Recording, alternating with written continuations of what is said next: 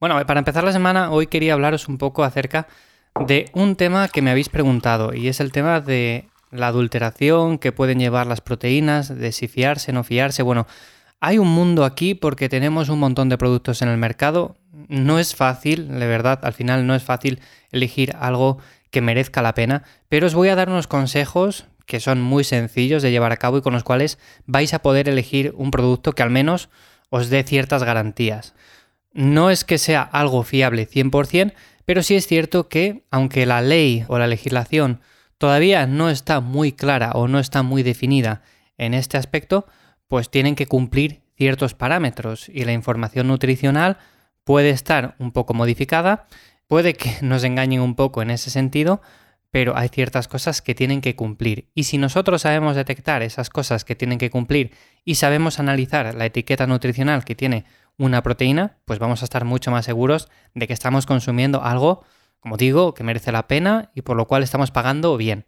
Así que, bueno, lo primero de todo, cuando normalmente compramos una proteína, vamos a mirar rápidamente la información nutricional y decimos a ver qué cantidad de proteína tiene por cada 100 gramos.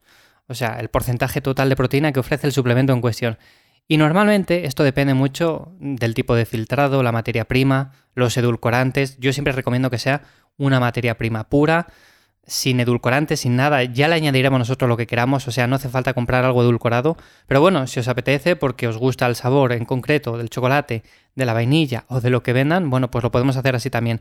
Pero yo siempre, como digo, recomiendo la materia pura porque por lo menos así nos estamos asegurando de que no viene ya con edulcorantes ni nada añadido. Entonces, partiendo de esa base, de que yo siempre recomiendo esto, tendríamos ya una etiqueta nutricional mucho más limpia. ¿Por qué? Porque no tendríamos ni edulcorantes, ni añadidos, ni nada en concreto. Simplemente ir y buscar la proteína que ponga sabor neutro, nada más. Y en la lista de ingredientes tiene que venir muy poco. Ahora más adelante vamos a verlo. Normalmente, eso sí, los fabricantes lo que hacen eh, a la hora de cuantificar el contenido total de proteína es someter una muestra a un método para cuantificar la cantidad de nitrógeno total que tiene. Bueno, esto está bien, lo que pasa es que tiene un problema y es que este método estima únicamente el contenido de nitrógeno, por lo que la muestra se puede falsear fácilmente. ¿Esto cómo lo hacen? Bueno, pues sencillamente añaden aminoácidos que no aportan nada a la mezcla, no aportan nada a esa proteína porque tiene que venir como tal neutra, sin nada más, y lo que hace es aumentar la cantidad de nitrógeno total.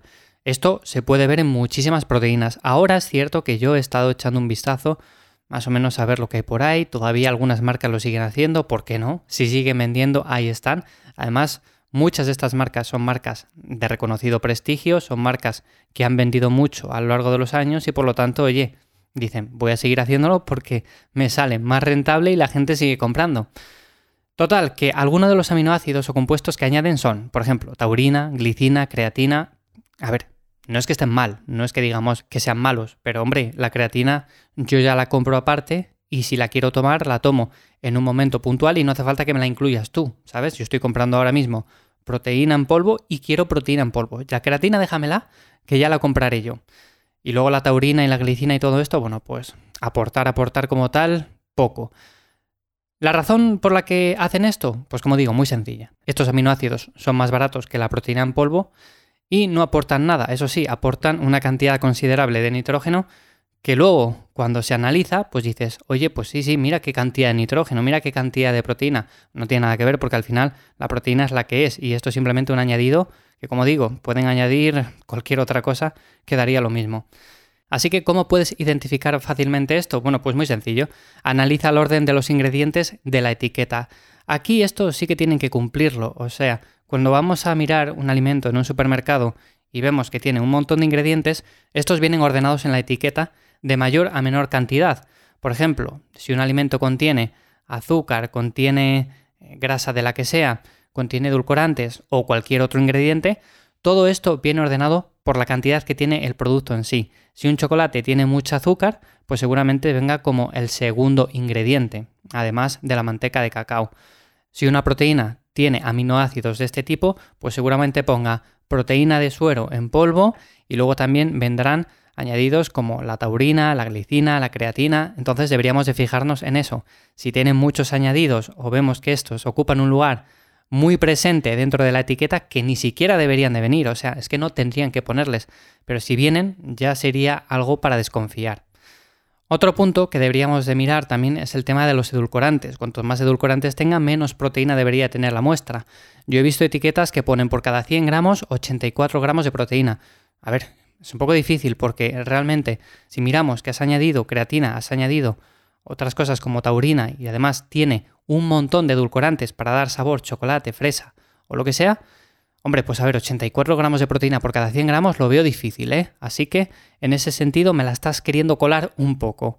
Luego, si nos vamos a una proteína neutra, un concentrado de toda la vida, pues quizás nos encontremos con 80 gramos de proteína por cada 100. Bueno, más o menos está bien, pero ya os digo que quizás suelen tirar un poco más por lo bajo. Así que tenéis que también saber analizar estas cantidades y si tiene una cantidad que ya te da un poco de sospechas, junto con todos los ingredientes que puede tener la etiqueta, ahí podéis sospechar un poquillo.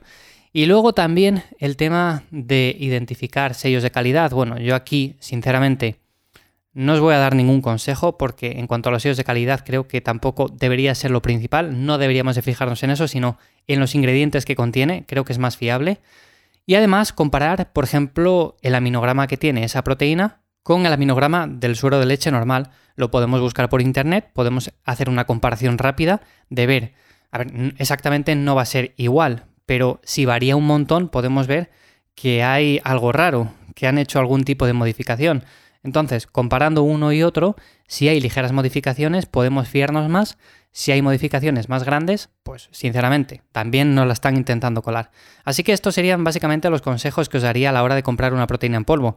Yo a las personas que asesoro siempre les recomiendo ciertas proteínas en concreto, las que más confianza me dan, pero no es algo prioritario, como siempre.